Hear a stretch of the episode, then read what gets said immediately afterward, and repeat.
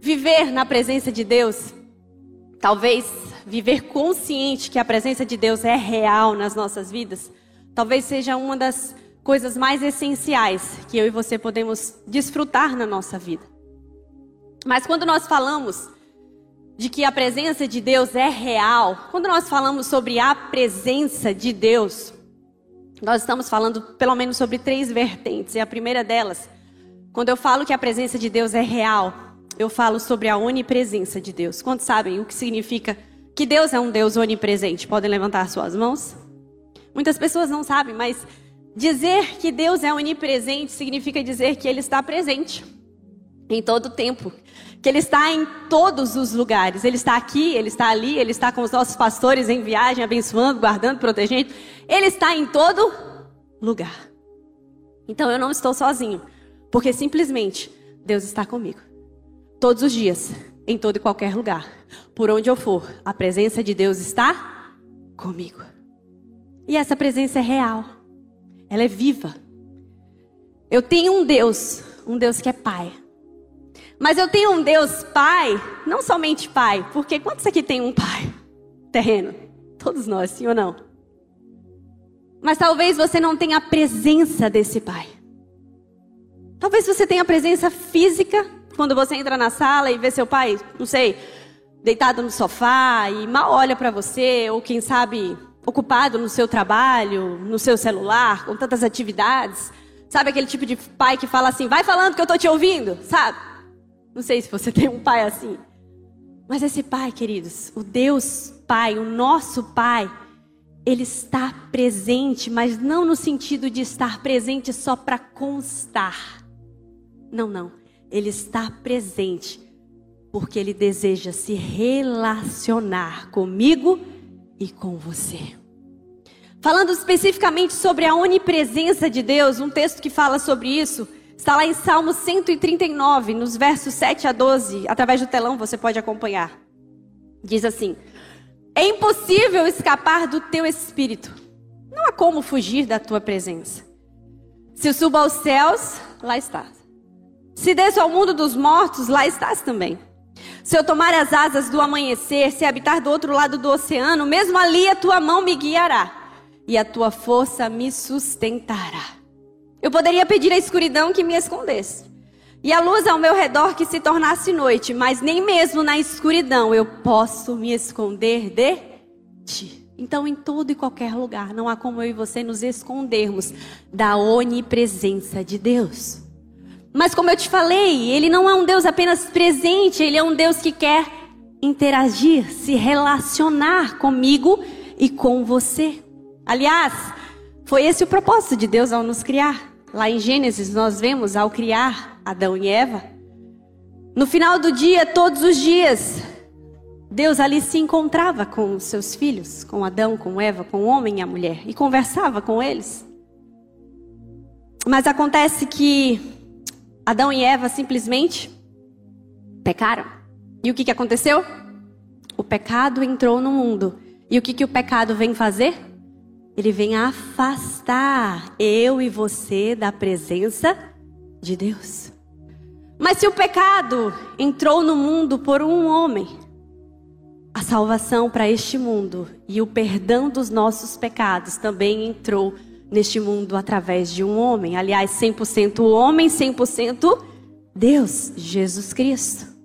E quando foi se anunciar que Jesus Cristo estaria entre nós, foi dito assim: Ele será chamado de Emanuel, que significa Deus conosco. E quando eu e você aceitamos a este Deus, Filho enviado por o nosso Deus Pai, com o propósito único de restabelecer o relacionamento, a comunhão perdida com a entrada do pecado no mundo, com o propósito de restabelecer o relacionamento e a presença real de Deus em nosso meio. Jesus veio quando nós o aceitamos, que ele vem morar nos nossos corações, nós passamos a desfrutar de uma vida abundante.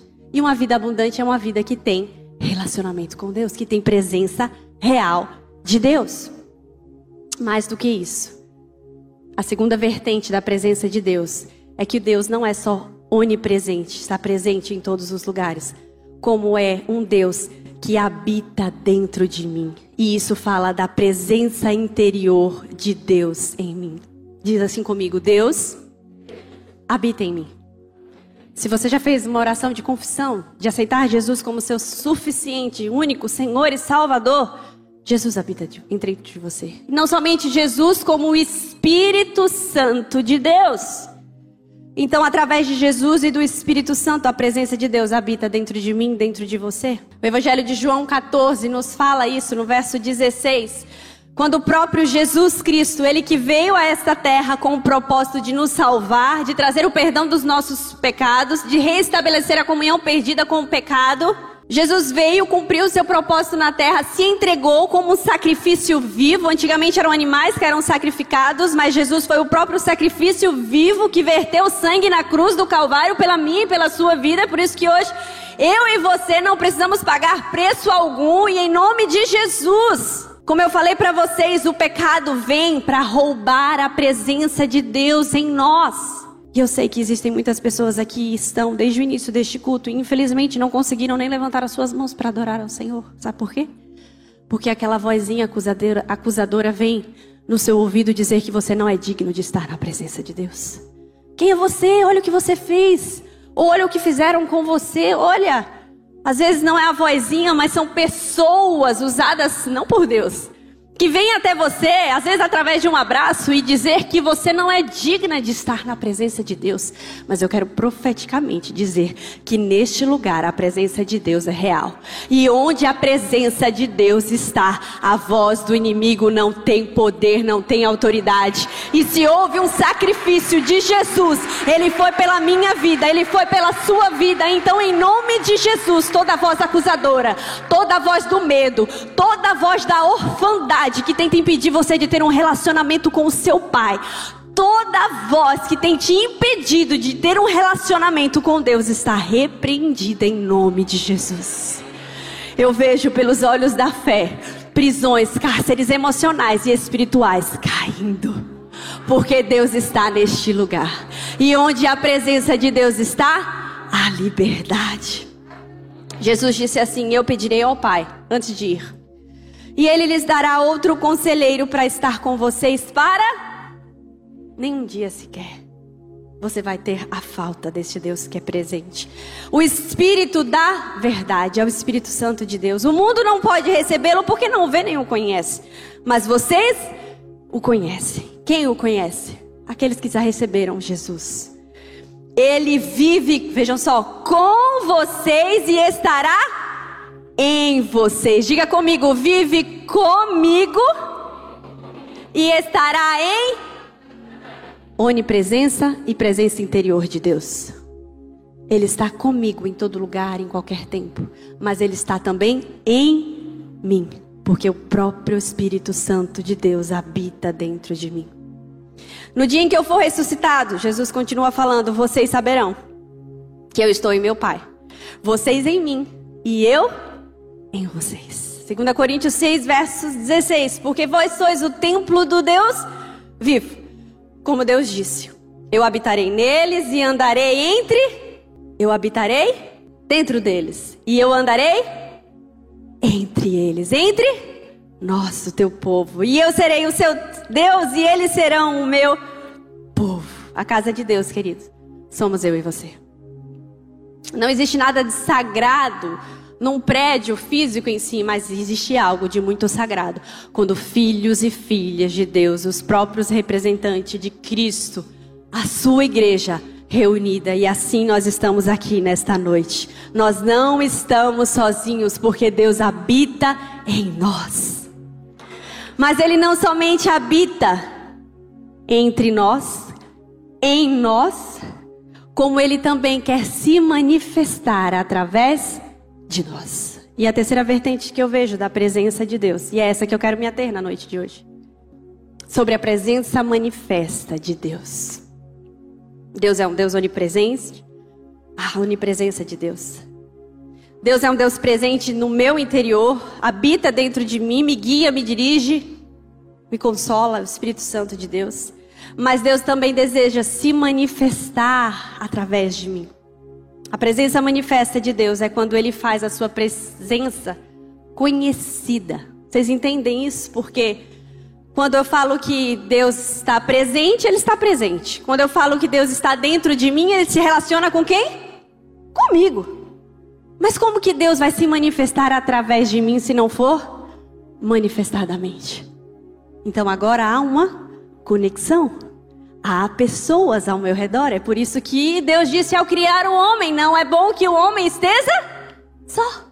Não é bom que nenhum de nós esteja só. No sentido de ter apenas Deus? Não, não, não. Deus quer que estejamos lado a lado, enquanto igreja, enquanto família espiritual nesta terra, um ou outro ajudando, mas não somente aqui, no lugar onde Deus tem nos estabelecido, no nosso trabalho, dentro da nossa família, nosso primeiro e maior ministério, onde quer que o Senhor nos leve. Há algo de precioso, há algo de maravilhoso que Ele quer manifestar através de você. Não somente em você, claro que primeiro em mim, depois através de mim. Primeiro em você, sempre. Depois, através de você, porque nada do que Deus te dá, nada do que Deus faz para você é só para você. É para se revelar a glória dele. E se é para revelar a glória dele, é para que outros o conheçam. E se é para que outros o conheçam, é para que outros desfrutem de um relacionamento de pai e filho, de intimidade com Deus. Vamos falar sobre a presença manifesta de Deus. No início de tudo, Gênesis. Adão e Eva, no verso 8 diz que quando soprava a brisa do entardecer, então no finalzinho do dia, o homem e sua mulher, Adão e Eva, ouviram o Senhor Deus caminhando pelo jardim e se esconderam. Ou melhor, tentaram se esconder, sim ou não? Porque como eu e você podemos se esconder se Deus é onipresente? Tem sentido? Nenhum. Mas da presença manifesta de Deus tem como eu e você se escondermos. Sabe quando? quando eu e você deixamos de fazer aquilo que Deus nos mandou fazer. Ou fazemos aquilo que simplesmente Deus diz: não vá por este caminho, e você vai.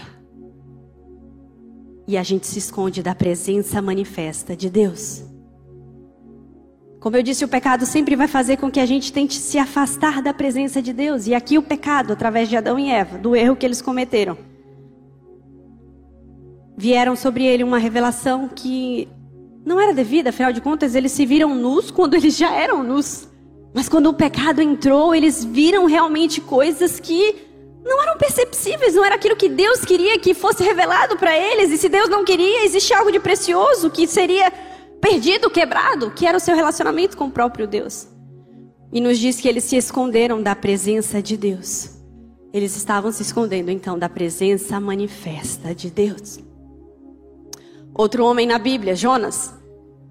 No capítulo 1 nós vemos que Deus chama Jonas e fala: Jonas, eu quero que você seja usado por mim para falar a cidade de Nínive e para falar aquilo que, que eles estão fazendo, enfim. Verso 3: Porém, Jonas se levantou para, diz assim comigo, fugir da presença do Senhor. Observe isso. Jonas, mais um homem fugindo da presença do Senhor. Não tem como ele fugir da onipresença de Deus, mas sim da presença manifesta de Deus. Sim, o que é a presença manifesta? É o agir de Deus através de Jonas. Tudo quanto Deus queria fazer através da vida de Jonas naquela cidade, simplesmente não foi feito porque ele não quis obedecer, ele se recusou. Ele disse: Não, não, não, não quero essa presença, não. Caim e Abel. Outro exemplo, Caim. Diz-nos a Bíblia que Abel fez a sua oferta e foi aprovada. Caim fez a sua oferta e não foi aprovada. E deu os restos. Não deu aquilo que realmente era cabível a Deus. E nós vemos que antes de Caim matar o seu irmão Abel, Deus dá uma direção para Caim. Como dá muitas vezes a mim e a você, antes de nós errarmos, cairmos feio. No verso 6, Deus viu toda aquela situação e viu como Caim ficou transtornado. A palavra realmente é essa, irado, odiando o seu irmão, odiando até mesmo a Deus por ter aceito a oferta do seu irmão e não ter aceitado a dele. Em Gênesis 4, né, nós vemos no verso 6, Deus perguntando a, a Caim: Por que você está tão furioso? O Senhor perguntou a Caim: Por que está tão transtornado? Se você fizer o que é certo, será aceito. Eu vejo uma preocupação de um Deus que, pai, que quer dizer assim: Filho, é esse o caminho. Se você for por este caminho, você vai ser abençoado. Quantos estão entendendo?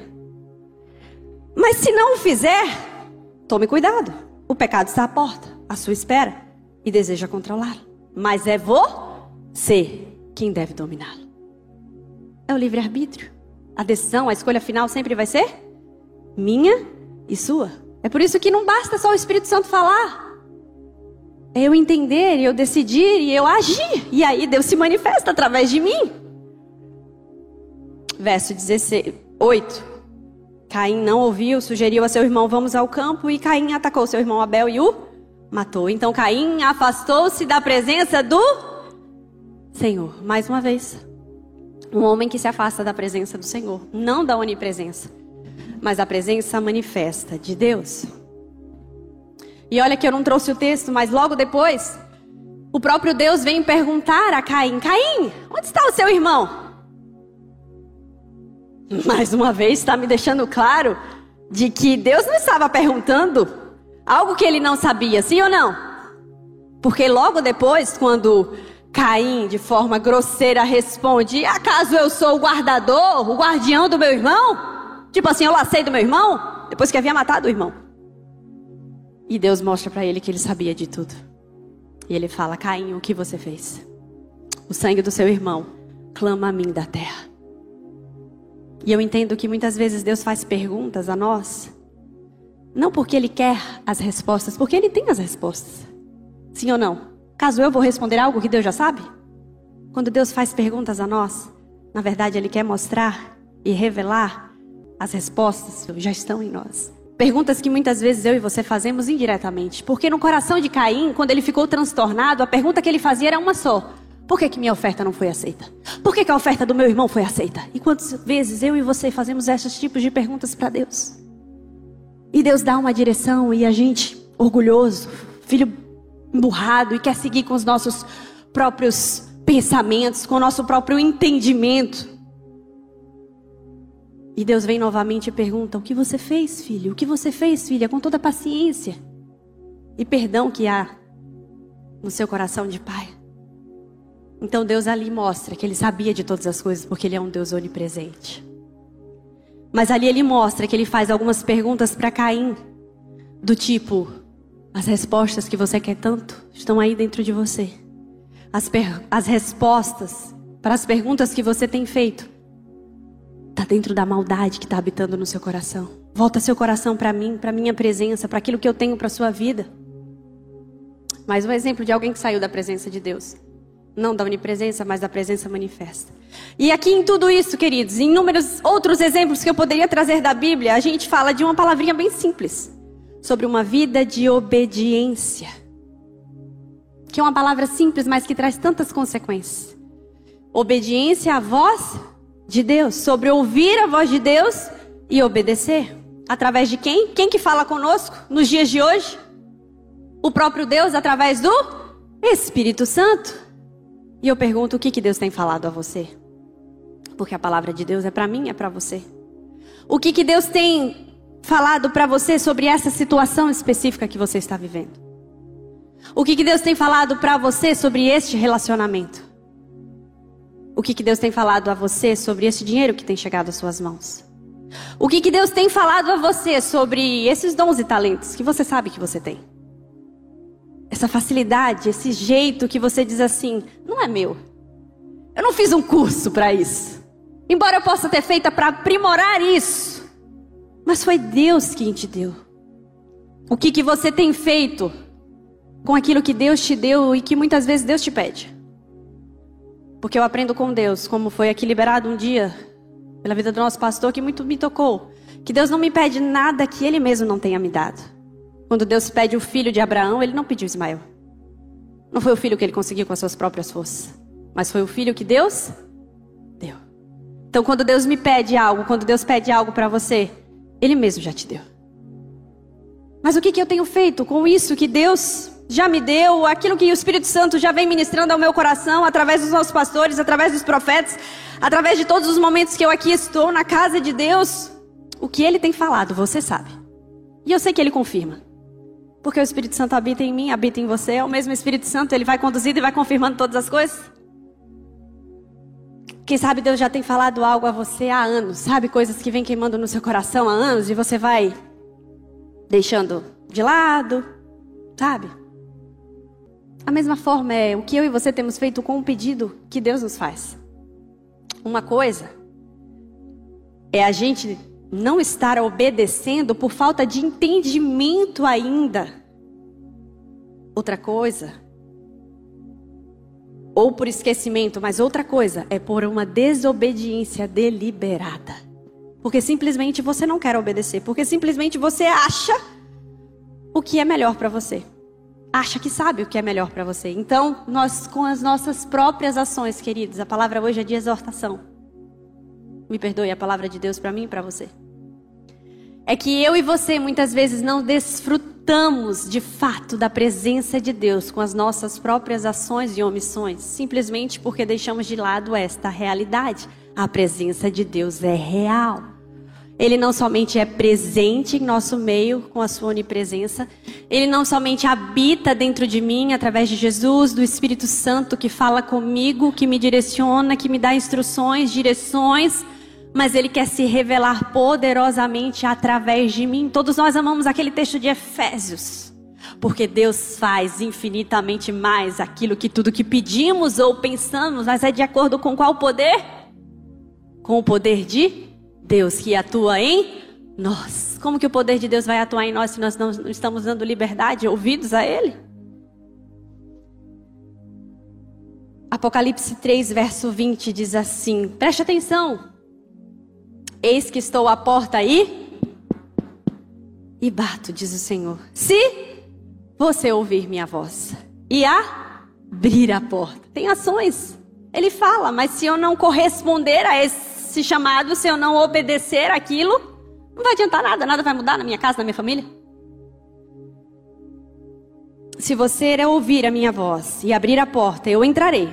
E juntos faremos uma refeição como? Deus não quer apenas estar presente na sua casa só para constar. Deus deseja se relacionar.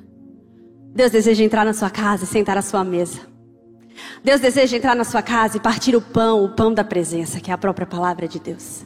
Deus deseja se revelar a mim e a você todos os dias.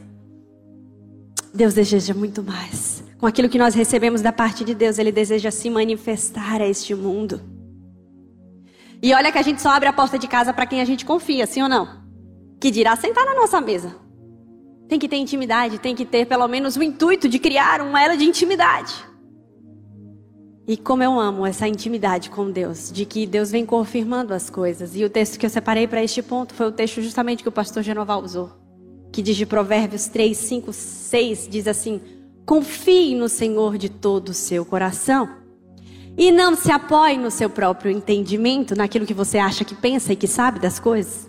Reconheça o Senhor em todos os seus caminhos e Ele endireitará as suas veredas. Quantos de nós queremos que Deus corrija as nossas rotas?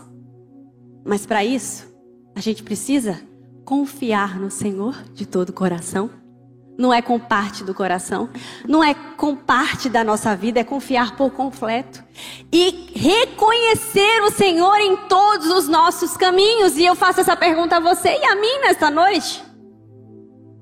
Será que eu e você podemos de fato reconhecer em todas as áreas das nossas vidas, em todos os caminhos que temos percorrido, que a presença do Senhor está ali? Ou talvez você desista, Aninha, naquilo lá, Deus não está ali não. Claro que Ele não está. E por que, que ele não está? Você está apenas desfrutando da onipresença de Deus? Esse não é o Deus real. O Deus real é aquele que quer se relacionar, que quer ter intimidade, que quer se revelar.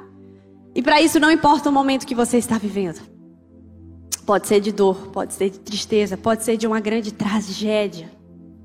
Eu quero te dizer que você pode passar até mesmo por uma fornalha de fogo ardente, como aqueles três amigos passaram com leões, Mas eu quero te dizer que o quarto homem se manifestará e se revelará na sua vida. Eu quero te dizer que você pode estar no meio do deserto, mas a presença de Deus se revelará. Sabe por quê? Porque Ele abrirá um caminho no deserto, Ele fará fluir rios.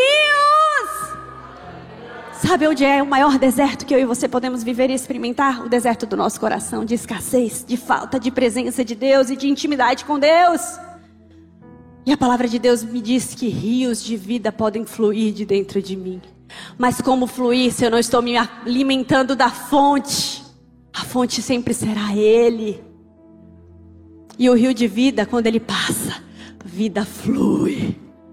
Não é uma vida de religiosidade, é uma vida de intimidade. Nós não servimos a um Deus distante, a um Deus que está no trono dizendo assim: Deixa eu ver se eu vou ouvir esse filho. Não, não, não, não, não. Muita coisa para resolver, tenho que salvar a humanidade. Não, não, não. É um Deus que é presente e diz assim: Filho, eu sou toda atenção sua. Filho, eu estava te esperando, na verdade. Filho, essa vozinha que você sente aí é a minha voz, é o Espírito Santo te atraindo, te chamando e te dizendo: larga tudo o que você está fazendo e vem para a minha presença, vem desfrutar de uma presença que é viva, que é real, que é transformadora, que é abundante. Existe uma presença, queridos, uma presença de Deus a ser descoberta diariamente, a ser experimentada diariamente, a ser desfrutada. Eu me lembro de Moisés, esse texto fala demais comigo, Êxodo 33. Quando o próprio Deus fala para Moisés: Moisés, chegou a hora. Pega esse povo aí que você tirou lá do Egito. Chegou a hora de entrar na, na terra que mana leite e mel. Êxodo 33, versos 1 o Senhor disse a Moisés: Ponha-se a caminho junto com o seu povo que você tirou da terra do Egito. Subam a terra que eu jurei dar a Abraão, Isaac e Jacó, dizendo: Darei essa terra a seus descendentes. Verso 2: Enviarei um anjo à sua frente. Verso 3: Subam a terra que produz leite e mel com fartura. Mas, o que, que Deus disse? Eu não viajarei no meio de vocês. Como que Deus não vai? Se Deus é onipresente. Como que Deus não vai estar lá? Se Deus é presente em todo tempo, em qualquer lugar. Deus estava falando que ele não iria se manifestar através dele. Então Moisés disse: Se não nos acompanhares pessoalmente, não nos faça sair deste lugar, pois é a tua presença em nosso meio que nos distingue. Moisés estava dizendo: Senhor, mais do que as tuas bênçãos, mais do que o teu presente, que é entrar nessa terra da promessa. Eu quero a tua presença pessoal, individual, real, aquela que se manifesta e se revela. Uma coisa simplesmente é saber que o Senhor está em nosso meio, outra coisa é saber, sentir, ver, experimentar o agir de Deus entre nós e através de nós. E eu quero te dizer que Deus deseja tornar a sua presença conhecida e fazer algo por você e com você que de outra forma você não faria se não fosse a presença de Deus na sua vida. Quantos entendem o que eu estou falando? Aquilo que você se disse assim, se não fosse por Deus, eu não sobreviveria àquela situação aquela perda, aquela traição. Se não fosse a presença de Deus na minha vida, eu não estaria hoje de pé. É aquilo que você reconhece que se não fosse a presença de Deus em você, você não sobreviveria. É reconhecer a presença de Deus. Mas o que eu quero te dizer, queridos, que muito mais do que você é o Deus que quer se relacionar e se manifestar em você e através de você. Deus deseja isso. Ele não está fazendo, sabe, um charminho, brincando de esconde-esconde, sabe, com você. Não, não, não.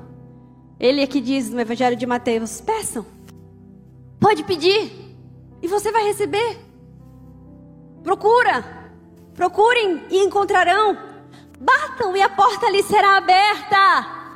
Não existe isso da porta estar tá trancada, porque o pai não vai te receber, porque o pai está ocupado demais. Não. Mas você tem que ir ao encontro dele, você precisa buscar. Pois todos que pedem recebem, todos que procuram encontram, e para todos que batem a porta é aberta. Agora você precisa buscar Jeremias 29, verso 13. De todo o coração, de todo o entendimento, de toda a sua alma, com todas as suas forças. Quantos de nós Nós vivemos do Evangelho, nós vivemos da presença que outras pessoas falam, nós testemunhamos daquilo que outras pessoas viveram, mas não daquilo que nós temos vivido. E não foi diferente há tempos atrás, quando o salmista, no Salmo 44, verso 1, ele reconheceu: Ó oh Deus, ouvimos com os nossos próprios ouvidos o que os nossos antepassados nos contaram. Tudo que fizeste em seus dias há muito tempo atrás.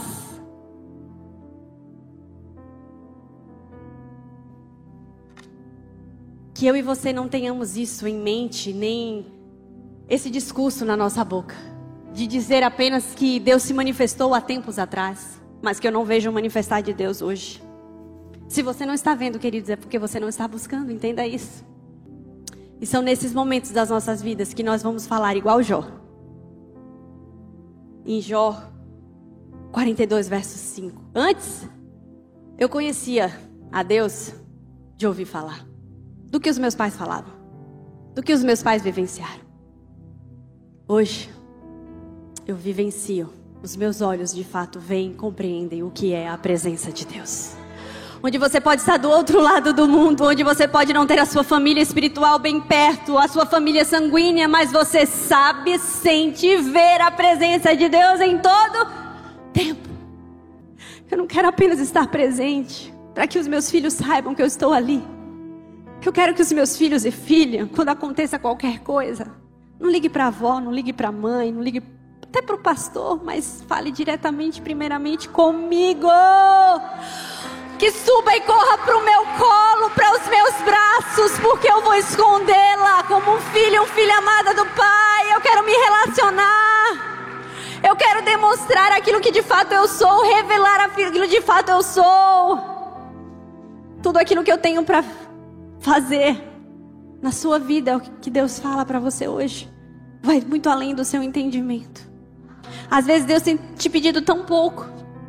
Às vezes é um passo para trás Deus tem te pedido. É um passo para trás. É um passo para o esconderijo. É um passo para a invisibilidade. Mas Ele está dizendo: se está correndo em direção a mim, pode deixar que eu vou cuidar de você.